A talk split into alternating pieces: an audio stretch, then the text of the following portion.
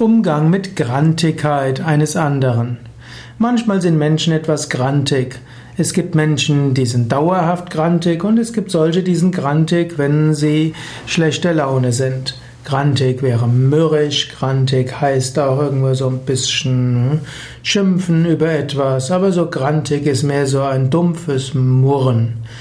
Wenn jemand in einer Phase der vorübergehenden Grantigkeit ist, dann ist am klügsten, man Sie ist freundlich, sensibel, feinfühlig und legt nicht jedes Wort auf die, Welt, auf die Waagschale.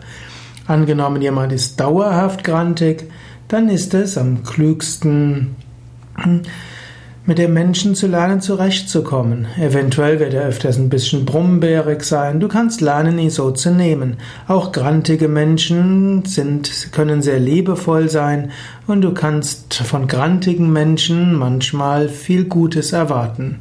Harte Schale, weicher Kern. Das gilt oft bei Menschen, die grantig erscheinen.